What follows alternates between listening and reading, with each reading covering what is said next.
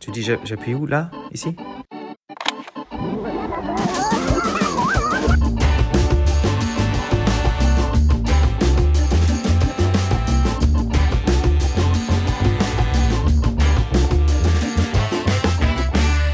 Les frangins sont pas tous gâteux, mais il y en a. Salut à toi auditrice et auditeur de l'Internet. Je suis vraiment très heureux de révéler au monde entier l'épisode numéro 3 de ton nouveau podcast presque maçonnique préféré, Les frangins sont pas tous gâteux. Alors aujourd'hui dans ce numéro très spécial, on va parler de la parole perdue. En gros, on a fait jusqu'à maintenant deux numéros de présentation un peu légers, alors aujourd'hui on va enfin se mettre à bosser. Votre hôte, comme d'habitude, c'est moi, Ludo, initié au Grand Orient de France en 2012 et sévissant désormais sur les colonnes du Grand Orient du Québec à Montréal. Alors, pour ceux qui se demandent ce que c'est, le Grand Orient du Québec, ben, c'est la même chose que le Grand Orient de France, avec un petit accent et des hivers beaucoup plus rudes. Mais pourquoi suis-je aussi excité par l'épisode numéro 3 Eh bien parce que 3, c'est un chiffre quand même important en franc-maçonnerie. On parle beaucoup de la symbolique du chiffre 3, et quand je dis beaucoup, je devrais plutôt dire qu'on en fait même un pataquès pour nos jeunes apprentis. Alors l'épisode 3, c'est pas encore l'épisode de la maturité, mais c'est l'épisode de la stabilité. Il faut trois pieds à une chaise pour qu'elle soit stable et que tu puisses t'asseoir dessus sans te retrouver les fesses par terre. À deux, ça penche d'un côté ou de l'autre. À trois, on est stable. Le 3, c'est le début de l'élévation. Regarde le triangle. Tu prends les deux sommets de la base, qui se regardent comme ça, d'un air un peu méchant.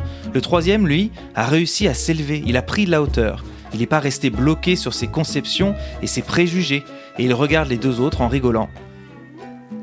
Alors avant de se lancer dans le sujet du jour sur la parole perdue, j'ai deux trois petites choses à partager avec vous. D'abord, j'ai changé d'hébergeur pour le podcast. Ça devrait rien changer pour vous. Euh, vous pouvez toujours suivre sur Spotify, Apple euh, ou votre plateforme de podcast favorite. Mais je suis passé maintenant sur Buzzsprout pour héberger les épisodes. Pourquoi? Bah déjà parce que franchement le nom est rigolo et puis surtout parce qu'il bah, paraît que c'est mieux donc autant choisir la qualité pour un podcast comme le nôtre.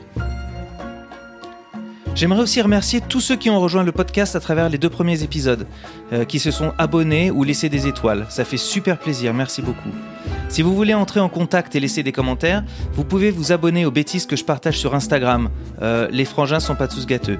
Et si tu es vraiment jeune, ou moins que tu le penses ou que tu fais semblant, eh ben tu peux même maintenant nous rejoindre sur un Discord. Et si tu sais pas comment faire, tu demandes à ton gamin, à ta nièce, euh, ou à n'importe quelle adolescente ou adolescent qui croisera ton chemin, euh, je suis sûr qu'ils sauront. Je mettrai le lien dans le descriptif de l'épisode, comme ça tu l'auras. Discord, c'est une sorte de forum de discussion si tu veux. Euh, dans les nouvelles techniques, j'ai fait aussi l'acquisition d'un nouveau micro. Alors, si tu trouves que le doux son de ma voix dans ce nouveau micro est aussi beau que quand Céline Dion chante All by Myself, eh ben tu diras merci à Cédric pour ses précieux conseils. Voilà, j'ai assez parlé pour ne rien dire, donc maintenant on va passer au thème du jour, celui de la parole perdue. Je vais commencer par plomber l'ambiance, direct, et parler de la Bible. Je peux vous dire que si mes parents écoutent cet épisode, là ils risquent d'avaler de travers. La Bible, c'était pas vraiment le roman de l'été chez moi quand j'étais petit, mais bon, faut bien se cultiver quand même. Alors, vous vous souvenez de l'évangile de Jean? Il commence comme ça, en parlant du verbe. Et ici, le verbe, moi, je vais l'associer à la parole. Alors, on y va avec l'évangile. Au commencement était le verbe, et le verbe était auprès de Dieu, et le Verbe était Dieu. Il était au commencement auprès de Dieu. C'est par lui que tout est venu à l'existence, et rien de ce qui s'est fait ne s'est fait sans lui. Donc si on associe le Verbe à la parole, on pourrait lire que c'est par la parole que tout vient à l'existence et que rien ne se fait sans elle. Et c'est là-dessus que je vous propose de réfléchir quelques minutes. Le fait de nommer une chose permet donc de la créer, de lui donner une existence. C'est déjà un point intéressant, je trouve. Est-ce qu'une chose a besoin d'être nommée pour exister? Non, pas vraiment. Il y a sans doute des choses qui existent que je vois pas et auxquelles je n'ai pas eu encore besoin de donner un nom. Mais par contre, si je découvre cette chose, alors pour exister à mes yeux, dans mon esprit, je lui donnerai sans doute un nom, au moins un nom de code, quelque chose qui me permettra de l'identifier. Si la parole est à l'origine de l'existence de tout, c'est aussi l'outil de prédilection de la transmission. Tous les enseignements pendant des millénaires, on les a fait en utilisant la parole. Tous les récits, toutes les légendes, les histoires, s'appuyaient sur la parole pour perdurer, on les colportait de bouche à bouche. Nos ancêtres, les bâtisseurs, transmettaient leur savoir-faire au sein de leur loge, en discutant tous les soirs après les travaux avec leurs apprentis. En recevant des jeunes qui ne savaient ni lire ni écrire, la parole était le seul moyen de transmettre et d'enseigner. Et c'était aussi un des moyens de se faire reconnaître d'un chantier à un autre, puisqu'ils utilisaient des mots de passe transmis uniquement de maître à disciple.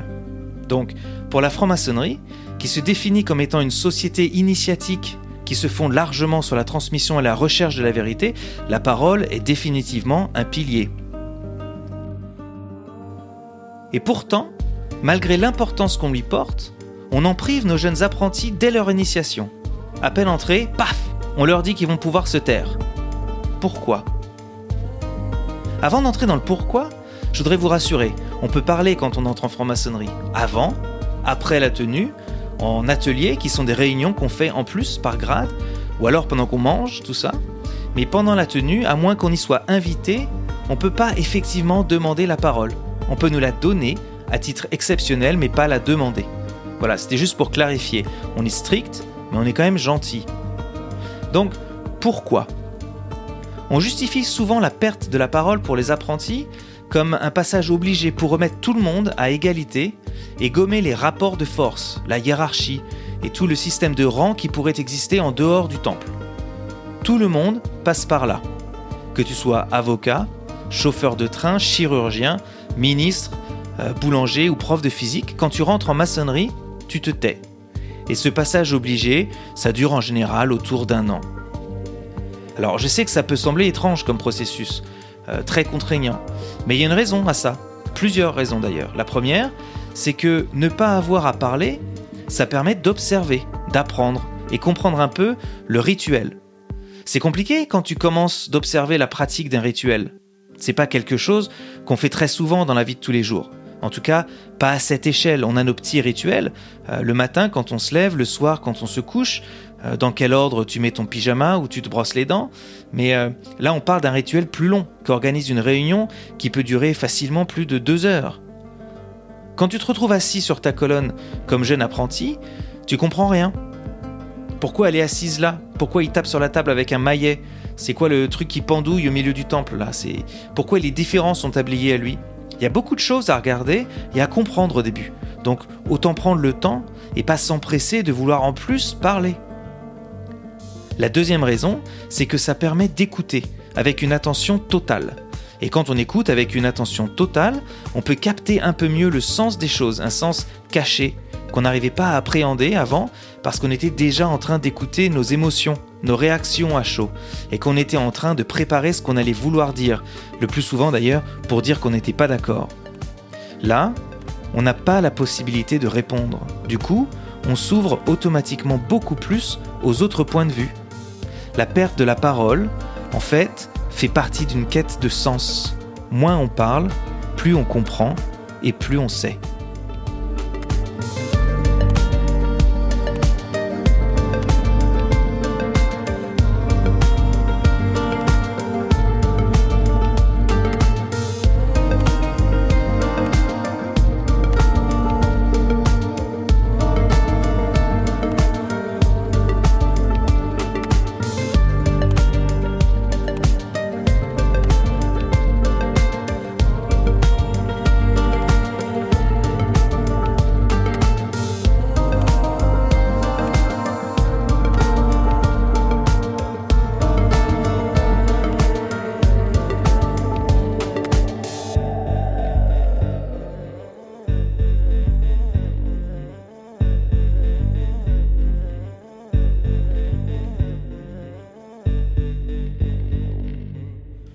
Un an plus tard, ou plus parfois, on arrive enfin au grade de compagnon.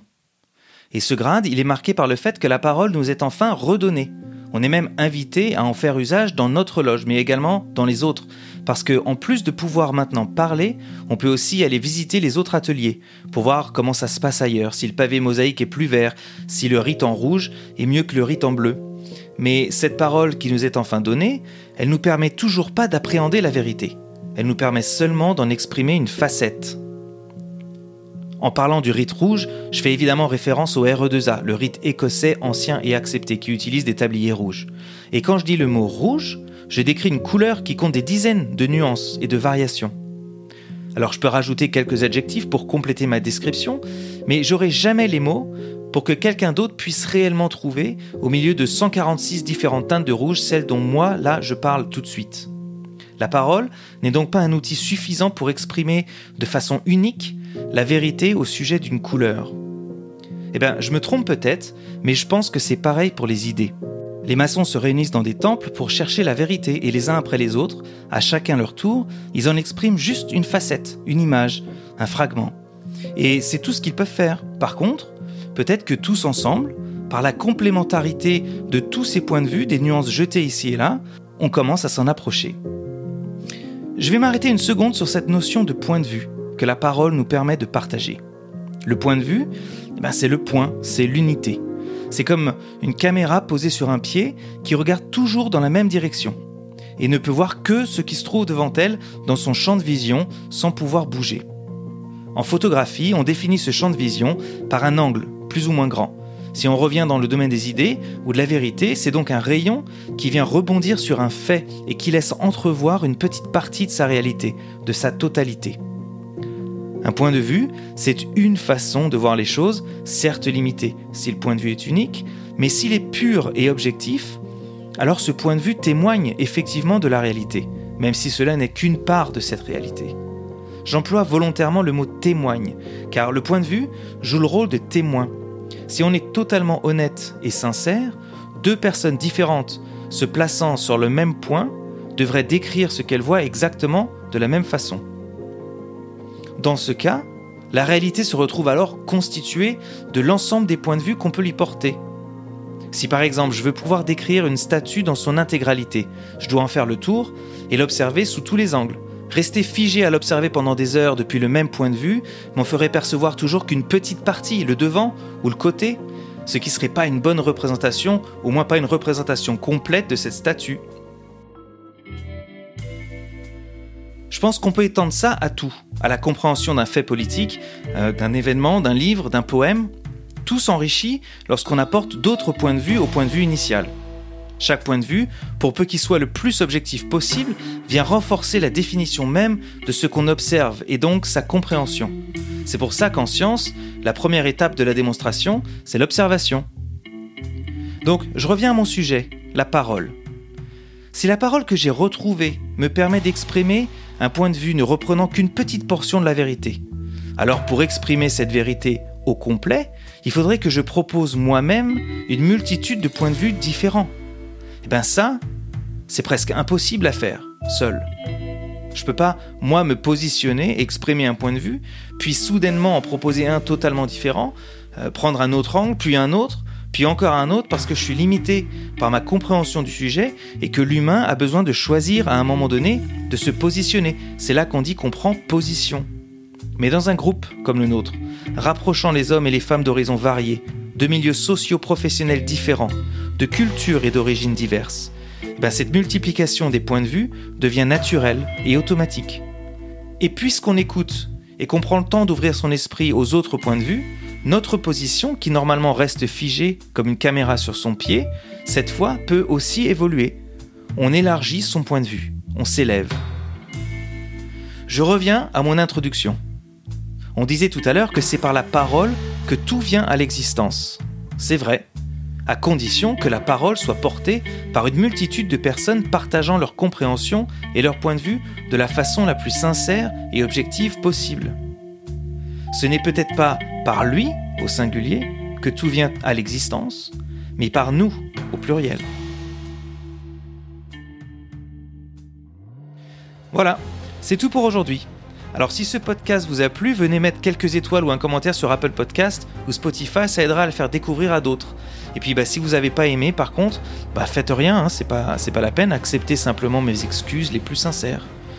Euh, n'hésitez pas à venir faire un tour sur le Discord pour discuter avec moi ou laisser des commentaires sur Instagram ou sur le site internet du podcast.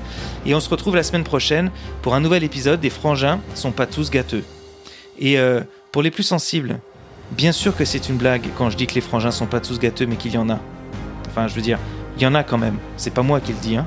On se plaint souvent que la maçonnerie manque de jeunes. On entend ça un peu partout, hein. Moi, j'ai une solution pour attirer les jeunes. Le truc là qui pendouille au milieu du temple, euh, au-dessus du pavé mosaïque, le, le fil à plomb, ben on l'enlève et on met une boule à facettes. Et ça va danser un peu plus dans les temples. Allez, comme d'habitude, n'oubliez pas, ce podcast est secret, vous ne devriez pas l'écouter, et si vous le faites parce que vous êtes des petits rebelles, vous ne devriez sûrement pas en parler autour de vous. Allez, ciao